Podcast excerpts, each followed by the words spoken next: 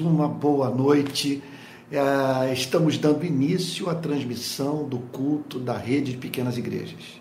E como você pode observar, eu estou hoje usando um outro cenário. Na verdade, eu estou aqui me fazendo valer de um grande improviso em razão do blackout ocorrido desde ontem na região onde eu moro, aqui em Niterói. Então, Vários bairros foram afetados pela tempestade de ontem, muita queda de árvore, e a Enel, que é a companhia que administra, portanto, a, a rede pública de, de, de, de né, aqui de, que, que, é uma que, que foi, foi privatizada, né, e tal. Então, é, tem feito um péssimo trabalho. E aí estou eu agora lá em casa, não tem luz, não tem energia, não tem nada. Então estou na casa de amigos que moram num bairro que fica a dois quilômetros do meu, e aqui tem luz.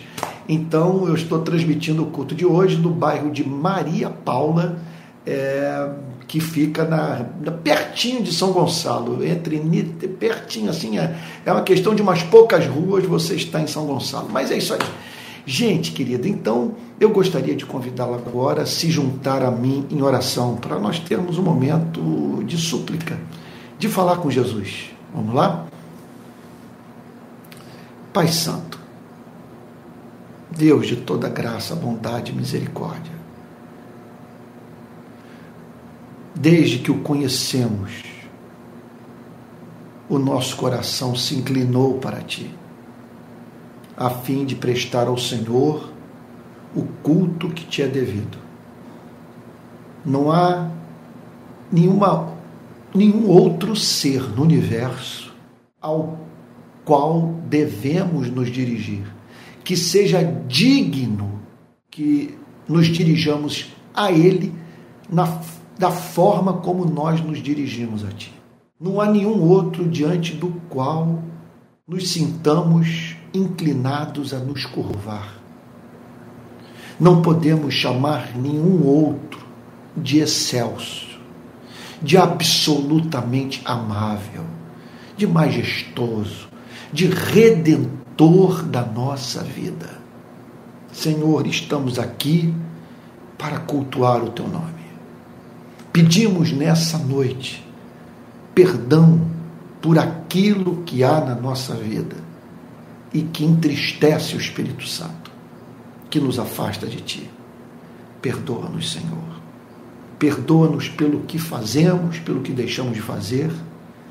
Perdoa-nos, Senhor, pelo que somos. Por tudo aquilo que fizemos ou deixamos de fazer que representou, Senhor, um ato de desamor Perdoa-nos, Senhor. Senhor querido, nós queremos nessa noite expressar nossa gratidão a Ti pelas orações ouvidas, pela Sua insistência em nos amar, Senhor, pela forma como o Senhor, nosso Deus, se afeiçoou por nós. Nós somos gratos ao Senhor por isso, muito gratos, Senhor. Ó Deus querido, e nessa noite nós pedimos que o Espírito Santo auxilia a nossa igreja na análise desse texto tão extraordinário, Senhor. É o ponto mais excelso da mensagem de Jesus, do ponto de vista do que ela revela sobre o teu caráter, o teu ser Senhor, o que tu sentes por nós.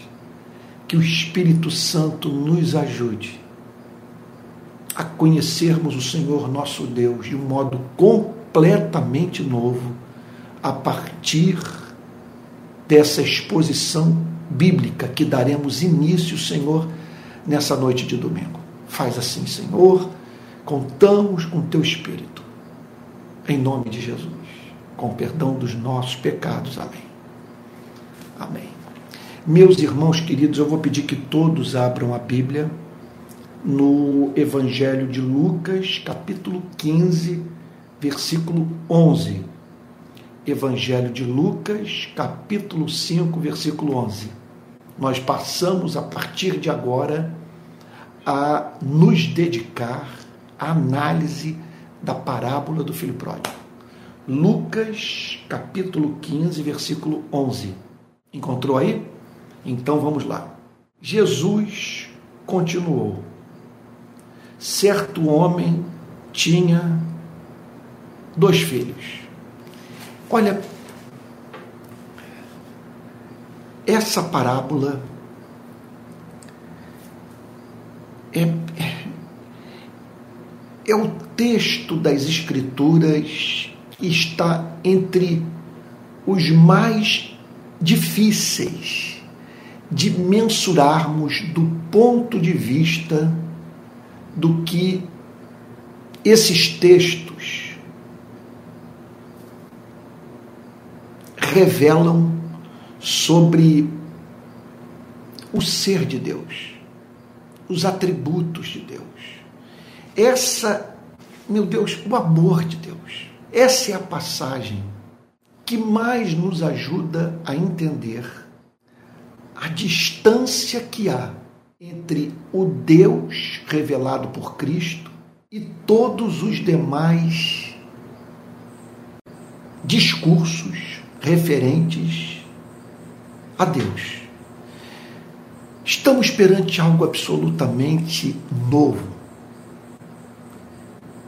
aqui nos deparamos com a essência da teologia de Cristo. Essa é uma das passagens que mais nos ajudam a entender o que há de especial na contribuição de Cristo é quanto ao, ao que de Deus nós podemos conhecer a fim de o amar, o servir, o adorar. Então, Jesus, para nos ensinar a, a conhecer Deus, para nos ajudar a entender o que ele sente por nós, ele inventa uma história. E de modo que ele nos ensina a teologia de modo gráfico, por meio de imagens, por meio da relação que esse pai mantinha com esses dois filhos. É um negócio absolutamente encantador. Então, o que eu pediria é que a partir de hoje, e eu conto com a ajuda do Espírito Santo para esse trabalho, você submetesse tudo aquilo que você ouviu sobre Deus ao exame dessa parábola inventada por Cristo. Você está entendendo o que eu estou falando? Eu peço que a partir de hoje você examine a sua teologia a partir da luz projetada por essa parábola, repito, inventada por Cristo. Então diz assim o texto: certo homem tinha dois filhos. Essa é a grande pressuposição do cristianismo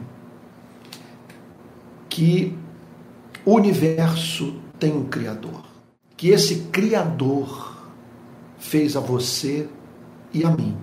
E hoje nós nos deparamos com essas duas espécies de seres humanos representadas aqui por esses dois filhos.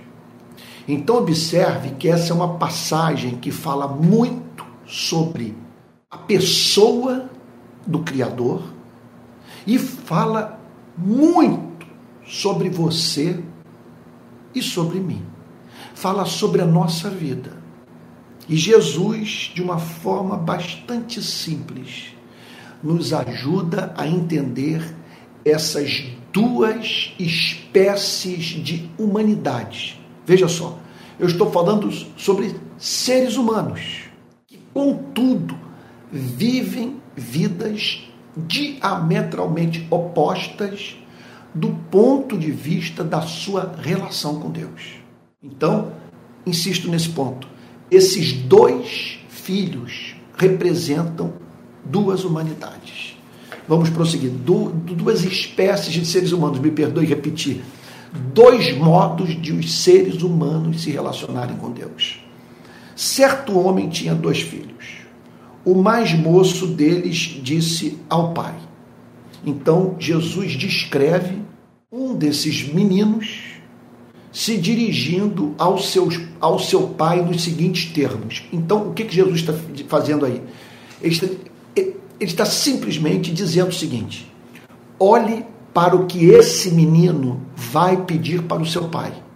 Se você compreender o conteúdo do seu pedido, você compreenderá o modo como os seres humanos têm se relacionado com Deus.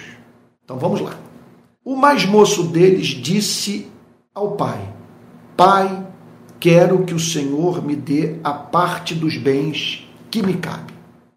Na cultura da época, isso era uma coisa inimaginável. Porque o filho só tinha é, acesso é, ao pleno uso dos recursos do pai com a morte deste. Era necessário que o pai morresse a fim de que o filho recebesse a herança e pudesse manter uma relação de absoluta autonomia, sem a mediação do pai, sabe, com as riquezas do pai. Então, Jesus o descreve se antecipando à morte do pai. Há quem diga que o filho é descrito por Cristo nessa passagem como que desejando a morte do pai. Ele Jesus o mostra, meu Deus, isso é muito sério. Não preocupado com o pai, em ter a companhia do pai, em manter diálogo com o pai, em receber do amor do pai. Jesus o descreve desejoso de usar dos recursos do Pai, mas a revelia da vontade do Pai. Então ele diz: Pai, quero que o Senhor me dê a parte dos bens que me cabe. Então, pela cultura do lugar onde vivemos, pelas leis da nossa sociedade, eu tenho o direito de herdar é, parte da sua herança em razão do fato de eu ser um filho seu legítimo. E aquilo que eu receberia de qualquer modo por uma imposição da lei após a sua morte, eu peço que seja me dado hoje, que o Senhor me dê a parte dos bens que me cabe. Então aqui nós estamos diante dessa, dessa descrição que Cristo faz sobre a humanidade, dos seres humanos estabelecendo um divórcio entre o que Deus criou para o seu aprazimento, para a sua alegria, para o seu deleite. Veja só, e a pessoa do próprio Deus. Então Jesus descreve a humanidade como fixada nos tesouros de Deus, nas bênçãos de Deus, nas riquezas de Deus, sabe, naquilo que Deus pode comunicar ao homem e torná-lo, aos olhos do homem, imensamente feliz. Então Jesus o descreve dizendo: Pai, quero que o Senhor me dê a parte dos bens que me cabe. Meu Deus, meu Deus, significa o seguinte: você mergulhar nas águas do mar e não ter um Deus ao qual expressar a sua gratidão, fruto do seu contato com o que há de especial na sua criação. Isso significa você estabelecer um divórcio entre o ato de conceber e abraçar um filho e aquele que o permitiu ter acesso a tamanho amor. Você está entendendo? Isso significa, portanto, você almejar uma vida que seja longa, mas sem ao mesmo tempo desejar uma vida que seja boa. Você quer, assim, na extensão de tempo mais ampla possível, obter o máximo que essa vida pode oferecer, mas em completa desconsideração pela pessoa daquele que criou a vida, que o trouxe à existência e que mantém o seu batimento cardíaco pelo poder da sua palavra. Então essa essa parábola ela trata da essência da vida. Não há nada na nossa existência mais importante do que os temas que o Senhor Jesus aborda nessa parábola. Pai, quero que o Senhor me dê a parte do, dos bens que me cabem. O seu foco, portanto, ele descreve esse filho como focado no uso livre dos recursos do pai. E Jesus declara: e o pai repartiu os bens entre eles. E o pai, portanto, ele é descrito por Cristo como atendendo o pedido do filho e, lhe, e dá ao seu filho aquilo que ele desejava. Essa parábola, portanto, nos ensina, meu Deus, maldição que seria se Deus atendesse sempre a todas as solicitações que fazemos a Ele, a todos os pedidos que apresentamos ao nosso Criador.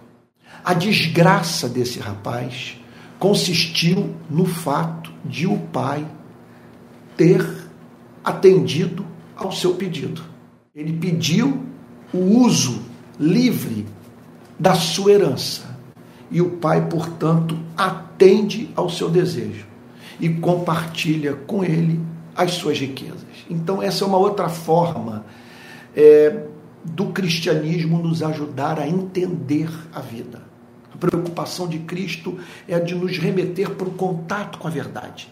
Vamos conhecer a verdade, a realidade referente à condição humana e à relação do ser humano com seu Criador que é o homem? O homem é um ser que, que desfruta das riquezas de Deus, dos recursos de Deus, das bênçãos de Deus, daquilo que Deus reservou para o homem, a fim de que o ser humano conhecesse o amor do seu Criador pela sua vida.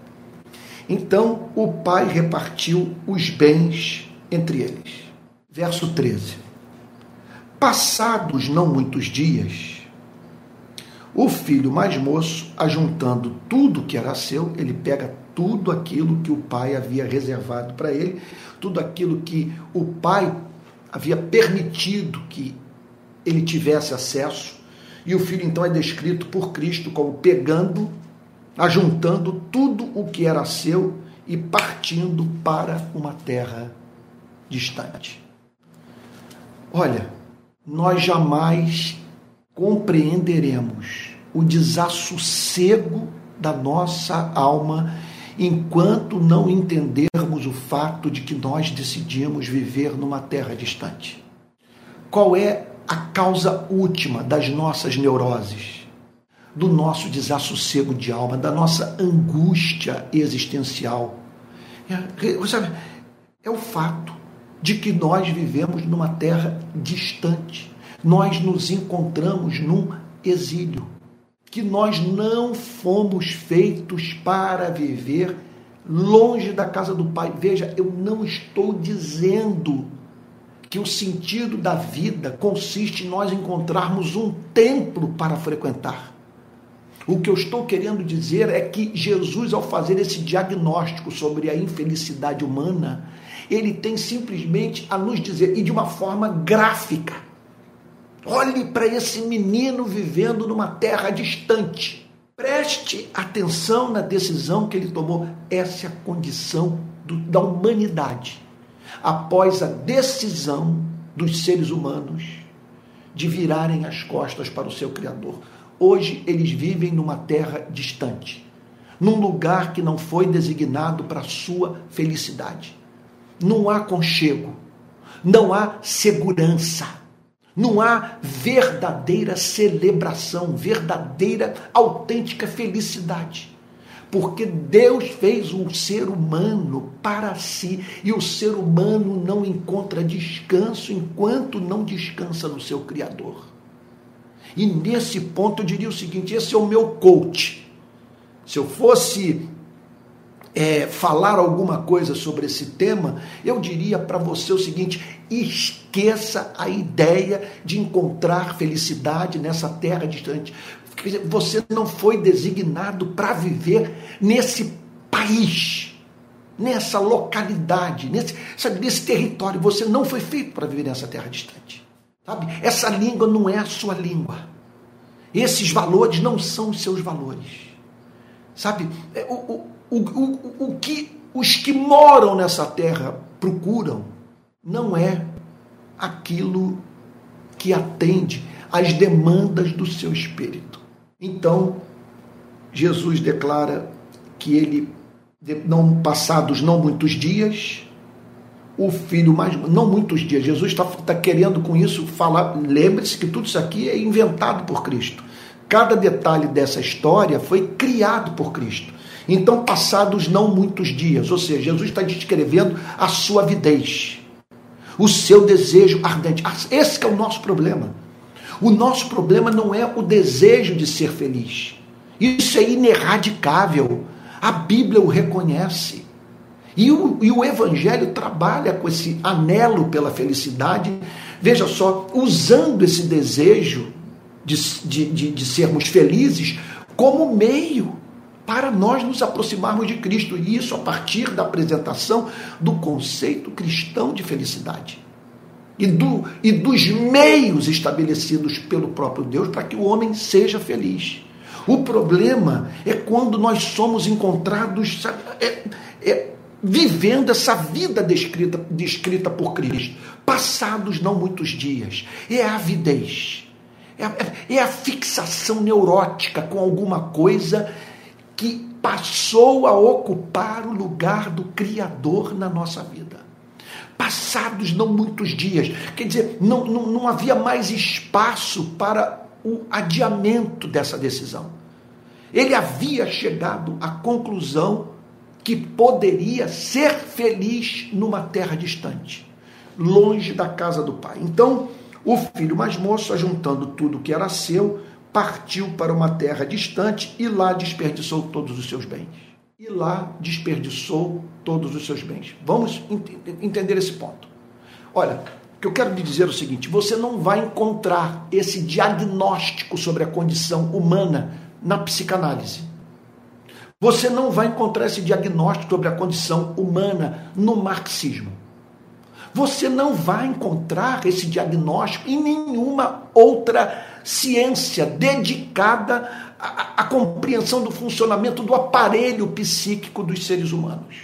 Esse diagnóstico, só o Evangelho de Jesus Cristo o faz. E sobre o que o Cristo, o nosso Senhor e Salvador Jesus Cristo está falando? lá desperdiçou todos os seus bens. Essa é a descrição da nossa vida. Estamos numa terra distante, num lugar que não foi designado para a nossa felicidade e, e simplesmente desperdiçando os bens que nós herdamos. Veja só, Jesus descreve os seres humanos, sabe, perdendo progressivamente vida desperdiçando os recursos do seu Criador, jogando no lixo a sua herança numa terra distante. Jesus está falando aqui sobre o tempo que nós desperdiçamos. Olha, veja só, o tempo é um bem excessivamente valioso, como nos lembra o grande Jonathan Edwards, num dos seus sermões mais lindos, intitulado A Preciosidade do Tempo. O tempo é um bem excessivamente valioso porque da sua utilização depende a nossa felicidade na vida vindoura e nessa vida. O tempo é um bem escasso. Nós o temos em pouquíssima quantidade. E ninguém sabe o quão escasso esse bem chamado tempo é na sua vida. Nós não sabemos o quanto de tempo ainda dispomos para viver. E o que Jesus está dizendo é que é desperdiçar esses bens envolve desperdiçarmos o tempo. O tempo que nós poderíamos empreender para conhecermos a Deus, para fazermos a sua obra, para o adorarmos, para nos deliciarmos na, sabe, com a sua criação, na sua presença. Nós desperdiçamos com essa obsessão de alcançarmos essa felicidade cuja motivação não é a glória de Deus e sim o egoísmo. Então, o que, que significa desperdiçar os bens? Desperdiçar o nosso intelecto, ocupando a nossa mente com aquilo que nos distrai, sabe, das grandes verdades da Bíblia, das grandes verdades da vida. Sabe o que, que significa desperdiçar esses bens? Sabe, significa você poluir a sua alma, macular os seus sentimentos, se alegrar com aquilo que entristece a Deus, se entristecer com aquilo que alegra a Deus. Significa você perder a sua saúde em razão do desregramento, da falta de domínio próprio da sua vida. Porque, é claro, você abre mão de viver na casa do Pai, e é claro que você vai colocar no lugar de Deus alguma coisa que, que exerça esse papel. Que papel? Exerça o papel, meu Deus, de, de, ponto de referência da sua vida, de, de fundamento da sua felicidade, da sua alegria, do seu sentido da vida. Então você vai atribuir a essa coisa que ocupou o lugar do Criador na sua vida prerrogativas divinas. É, é, é oh meu Deus, os atributos divinos esperando do que é criatura aquilo que só Deus pode dar. Então o homem é descrito, o ser humano é descrito por Cristo como vivendo numa terra distante, longe do Pai, desperdiçando seus bens, desperdiçando os recursos de Deus. O que Deus lhe deu para que ele conhecesse o seu Criador e o servisse, poluindo rios, destruindo florestas, contaminando oceanos, matando pessoas, criando modelos de sociedade dentro dos quais o ser humano não consegue viver, porque são modelos baseados em exploração. E o Senhor Jesus prossegue dizendo, ah, versículo 13: Passado não, passados não muitos dias, o filho mais moço ajuntando tudo que era seu, partiu para uma terra distante e lá desperdiçou todos os seus bens, vivendo de forma desenfreada. Vivendo de forma desenfreada. Isso aqui é o diagnóstico que Jesus faz da condição humana. É esse descompasso entre a nossa razão e os nossos desejos. Jesus descreve o ser humano como vítima das suas paixões como escravo dos seus desejos, vivendo desordenadamente, sua vida não sendo mais conduzida por uma mente esclarecida pela verdade. Incapaz de fazer, portanto, da glória de Deus o vetor da sua existência, a grande meta da sua vida. Você está entendendo o ponto? E essa pessoa, portanto, se dedicando ao que é criação, sabe? De um modo que só Deus é digno de ser tratado. Então, de modo desenfreado. Esse é o nosso problema. Esse desarranjo que houve na nossa vida, com os nossos desejos assumindo o governo da nossa existência e fazendo, portanto, com que as nossas avaliações racionais e o que fazemos sejam condicionados pelas nossas paixões pecaminosas. O que são as paixões pecaminosas? São os desejos ardentes que, que desconsideram o amor. O amor que é devido ao Criador, o amor que é devido ao próximo. Versículo 14. depois de ter consumido tudo, sobreveio aquele país uma grande fome.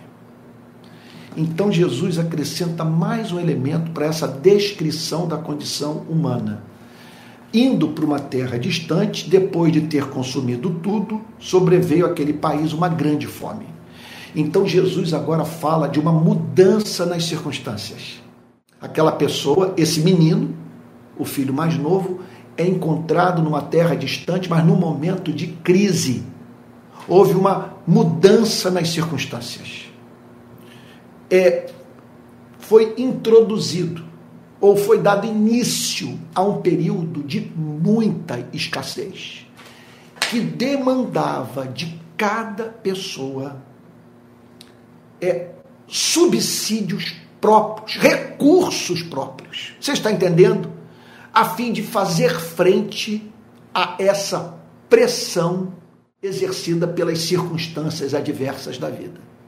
Então, esse é mais um elemento da condição humana, tal como descrita pelo nosso Senhor e Salvador Jesus Cristo. O que somos? Nós somos escravos das circunstâncias. Nós vivemos sob a, a tirania daquilo que acontece do lado de fora de, de nossas vidas. De modo que aquilo que acontece do lado de fora das nossas vidas condiciona o que pensamos, o que sentimos, o que fazemos. Então, o supremo objetivo do cristianismo é nos conceder uma autonomia em relação à tirania das circunstâncias, de modo que haja em nós um rio de felicidade, uma capacidade de encontrarmos no nosso coração os motivos da nossa alegria, de modo que não dependamos das circunstâncias externas a fim de termos paz. Eu não estou com isso, veja só. Eu não estou com isso querendo desconsiderar as circunstâncias da vida, sabe? E o papel que elas exercem na nossa existência. Não estou querendo dizer que os seres humanos não enfrentam dores excruciantes, que o, o nosso entorno, quer dizer, a realidade que nos cerca, podem ser, quer dizer, algo tão dramático sabe, que venha a afetar de fato a nossa vida. Mas o que eu quero dizer é o seguinte: o que eu quero dizer é que é evidente à luz do cristianismo é que por mais que as circunstâncias da vida nos pressionem e nos façam derramar lágrimas, muitas vezes lágrimas quentes de sofrimento, de dor, sabe? Contudo, é da vontade de Deus e é promessa de Deus para a sua e para a minha vida, de nós encontrarmos em Jesus uma paz, uma alegria, quer uma, uma energia para viver que nos são comunicadas pelo Espírito Santo, de modo que nas adversidades da vida, veja só, são adversidades, causam dor, mas não fazem com que percamos o ser, que deixemos de ser homens, de ser, que deixemos de ser mulher, criados à imagem e semelhança de Deus e com a mente uma vez iluminada pelo Espírito Santo, em condição de, nessas circunstâncias adversas, glorificarmos a Deus e mostrarmos a diferença que a presença de Jesus faz na nossa vida. Então, o que o cristianismo, o grande problema, veja só, esse, mais uma vez usando uma palavra que em duas ou três ocasiões nessa mensagem eu me utilizei, sabe, uma desgraça que esse desarranjo causou nas nossas vidas é essa de nós ficarmos é, desmedidamente dependentes das circunstâncias, tornando-nos incapazes de em tudo darmos graças a Deus, como a Bíblia prescreve. Então, olhe o que Jesus tem a dizer sobre o ser humano e não se iluda. Não há mudança na economia, não há mudança na sociedade, não há mudança nas relações trabalhistas. Veja só, não há revolução levada a cabo pelos seres humanos. Veja, que trate desse problema sobre o qual Cristo está abordando. O que Cristo, esse é, é, é, isso aqui é o que Cristo tem a, a é isso que Cristo tem a dizer sobre a vida do ser humano distante do seu Criador. Estamos nesse momento, longe da casa do Pai, numa terra distante, desperdiçando os bens do Pai. Veja só, e sem subsídios para fazermos frente ou para resistirmos às pressões da vida. E isso que Cristo quer nos dizer e o que o Evangelho tenciona fazer, a, o grande objetivo da mensagem do Evangelho é nos trazer para a casa do Pai a fim de que não vivamos mais numa terra distante, a fim, que não, a fim de que não desperdicemos mais os bens do Pai, a fim de que não vivamos mais num estado de subserviência de alma às circunstâncias da vida. Você está entendendo o ponto? A grande meta de Cristo é nos trazer de volta para a casa do Pai. Veja só, não é de volta para o templo, e é claro, se você identificar um templo onde o evangelho esteja pregado, onde haja ali alguém falando em nome de Cristo, de modo que seu coração sinta-se tocado e, e, e, disposto a buscar a Deus, é excelente que você frequente esse lugar. Pode ser um templo, pode ser uma garagem, pode ser uma casa, uma sala, um salão de festa, seja onde for, debaixo de uma árvore, na beira de uma praia, no meio de uma mata, onde o evangelho estiver sendo pregado no Espírito Santo, você, portanto, que não é tolo, Busque o alimento espiritual. Se junte a essas pessoas. Receba, portanto, a palavra de Deus. Agora, nós não podemos é confundir o contato com a instituição religiosa com esse retorno para a casa do Pai. Há pessoas que entraram pela, pela porta da frente da instituição religiosa, mas que não retornaram para a casa do Pai. Então, o que Jesus está fazendo aqui é simplesmente dizendo o seguinte: olhe para a sua condição, não atribua essa miséria espiritual à economia. A guerra entre israelenses e palestinos. Sabe? quer dizer, as circunstâncias adversas da vida não atribua isso. Sabe? Porque esse, nesse estado de alma que você se encontra, veja, se o colocarem para viver na nação mais justa, mais desenvolvida, sabe, que lhe ofereça as melhores condições de vida, as melhores oportunidades para você ascender socialmente, você vai continuar infeliz. Eu não estou, preste atenção, não estou desconsiderando essas conquistas sociais. Elas são, meu Deus, elas são verdadeiras expressões do amor de Deus. Que maravilha você viver, por exemplo, numa, numa sociedade na qual você não tenha medo da polícia. Porque a polícia é a sua polícia. É uma polícia cidadã que serve à sociedade. Que maravilha você viver num país cujo modo de produção não, não, não, está baseado na exploração do homem pelo homem.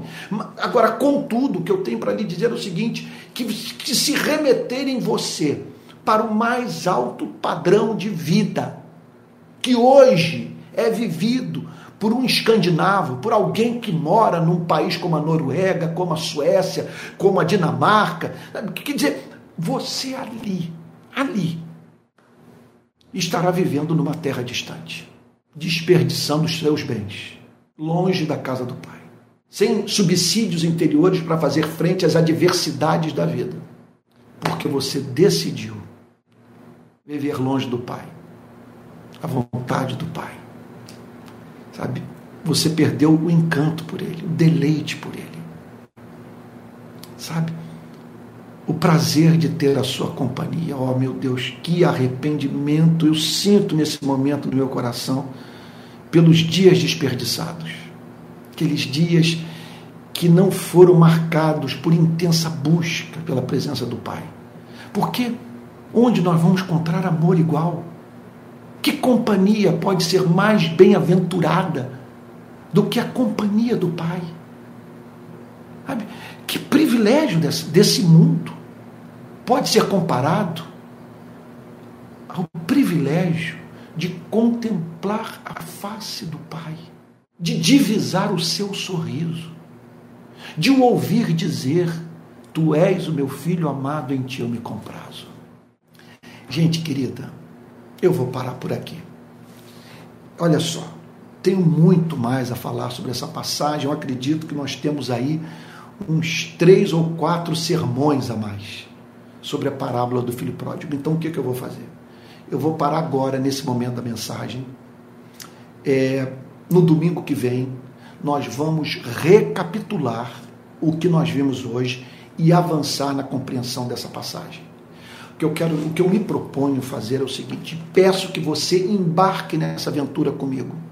Vamos pegar tudo aquilo que nós sabemos sobre Deus, tudo aquilo que nos foi ensinado, ok? Toda a nossa teologia e passar pelo exame dessa parábola.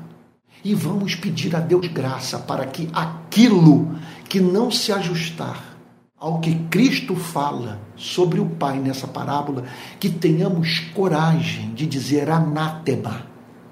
Porque, olha, já vou me adiantar a grande verdade dessa parábola. Essa parábola tem como objetivo nos levar a não confundirmos Deus com o diabo.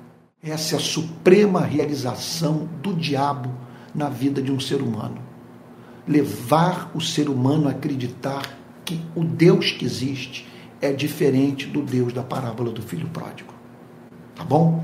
Então, nós vamos parar por aqui e nos próximos domingos não vamos falar sobre outra coisa que não seja é, falar sobre o Deus da parábola do filho pródigo. Tá bom? Então nós vamos agora fazer uma pausa e orar. Vamos orar? Pai Santo, é possível que alguém que ainda não o conhece tenha sintonizado nessa pregação, ouvido a mensagem. Abra o entendimento desta pessoa, Senhor, para compreensão do que Cristo quer comunicar aos seres humanos por meio dessa parábola. Nós pedimos que a partir de hoje o Senhor nos remeta, Senhor, para o contato vivo, íntimo, Senhor, apaixonado com o Deus da parábola do filho pródigo. E ajuda-nos a ficar com o diagnóstico de Cristo sobre a condição humana. Que não sejamos infantis, Senhor, de pensar a ponto de pensarmos que se vivermos numa sociedade homogênea, na qual todos sejam igualmente prósperos, nós encontraremos a felicidade, a ponto de prescindirmos da relação contigo. Mostra-nos, Senhor, que o vazio do coração do ser humano é do teu tamanho. E que o ser humano não descansa, não tem lugar de repouso, enquanto não se abriga debaixo das suas asas. Senhor, faz assim na nossa vida, Senhor. Que o busquemos de uma forma não utilitária. Senhor, que desejemos as tuas bênçãos essa herança que o Senhor tem para nós, na exata proporção em que o uso dessa herança nos aproxime de Ti. Nós não queremos nada que sirva de estorvo para a nossa relação com o ser que nós mais amamos no universo. Em nome de Jesus, assim oramos, com perdão dos nossos pecados. Amém. Amém. Meus irmãos queridíssimos, olha só, vamos aqui para alguns avisos. Não desligue, por favor. Tem algumas pessoas que desconectam na hora dos avisos, mas eu tenho coisas importantes a falar sobre a nossa relação, tá bom?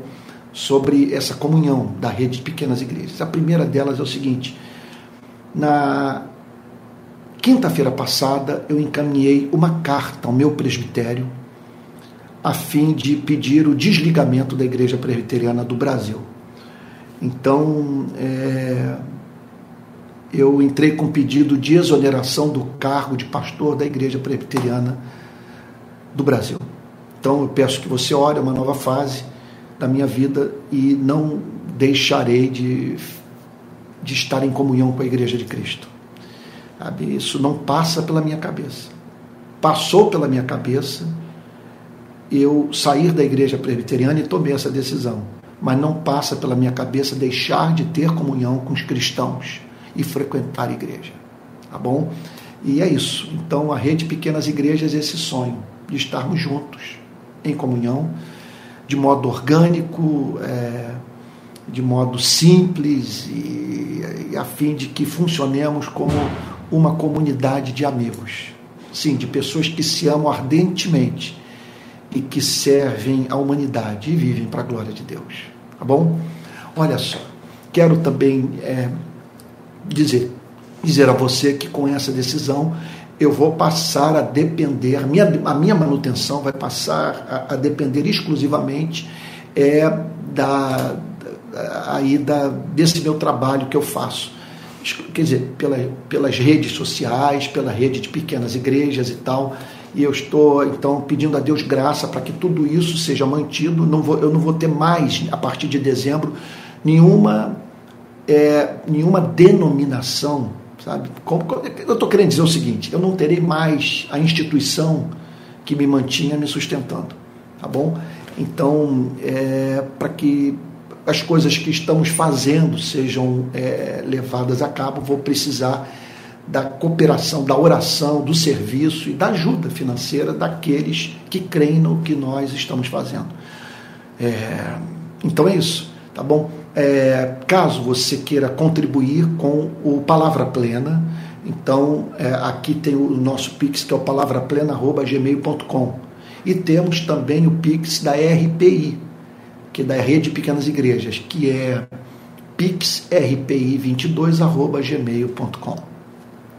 O nosso principal canal de comunicação interna é o Telegram. Então, daqui a pouco, eu vou inserir na descrição desse vídeo o nosso endereço de Telegram para que você entre e passe a receber informação, tá bom, por essa rede social. Nós temos dois cultos durante no final de semana, todo domingo às 10h30 da manhã, com transmissão do centro de Niterói, da rua Andrade Neves 31. Então, atrás do Plaza Shopping, todo domingo às 10h30 da manhã, eu estou pregando ali com transmissão pelo canal de YouTube da Rede de Pequenas Igrejas. E no domingo à noite, essa transmissão que eu faço é, é, é em geral, da biblioteca da casa, do lugar onde eu moro, da minha casa. Olha, eu vou ter que, numa ocasião ou outra, é, é, eu vou ter que, numa ocasião ou outra, gravar esse culto. Nós estamos entrando agora no período de muita chuva no Rio de Janeiro.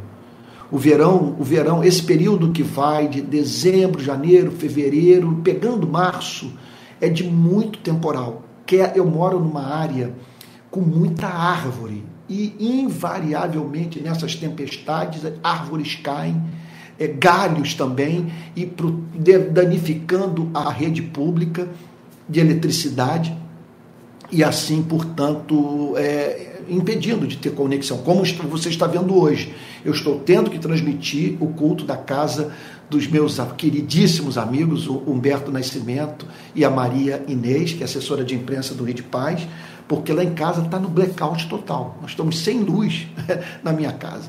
Então, então você vai ver uma vez ou outra é, a mensagem desse do, de domingo do culto das sete gravada, tá bom? E eu espero que isso não milite é, contra a qualidade do nosso culto, tá bom?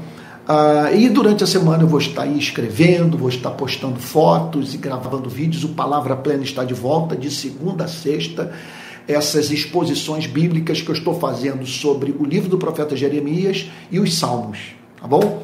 É isso. Alguém perguntou sobre o, o Palavra Plena, o Pix, é palavraplena.gmail.com. Essa contribuição é para o, sustento do programa Palavra Plena e, e para que me ajude né, a fazer as coisas que eu estou fazendo. Eu quero montar uma equipe, eu estou, eu estou querendo ter gente agora dedicada a pegar as minhas mensagens e fazer cortes de um minuto, um minuto e meio e espalhar pelas redes sociais, entre tantas outras coisas mais, às quais eu quero me dedicar. Tá bom? Então é isso. Vamos receber a bênção apostólica. Espero que Deus tenha abençoado muito sua vida. é, essa mensagem vai ser salva e você vai poder pegar o link dessa mensagem que está no meu canal de YouTube e compartilhar com seus parentes e seus amigos. Tá bom? Então vamos receber a benção apostólica e que a graça do nosso Senhor e Salvador Jesus Cristo, o amor de Deus o Pai e a comunhão do Espírito Santo sejam com cada um de vocês, desde agora e para todos sempre. Amém. Fique com Jesus. Uma boa semana. Não deixe de interceder pelos palestinos e pelos israelenses.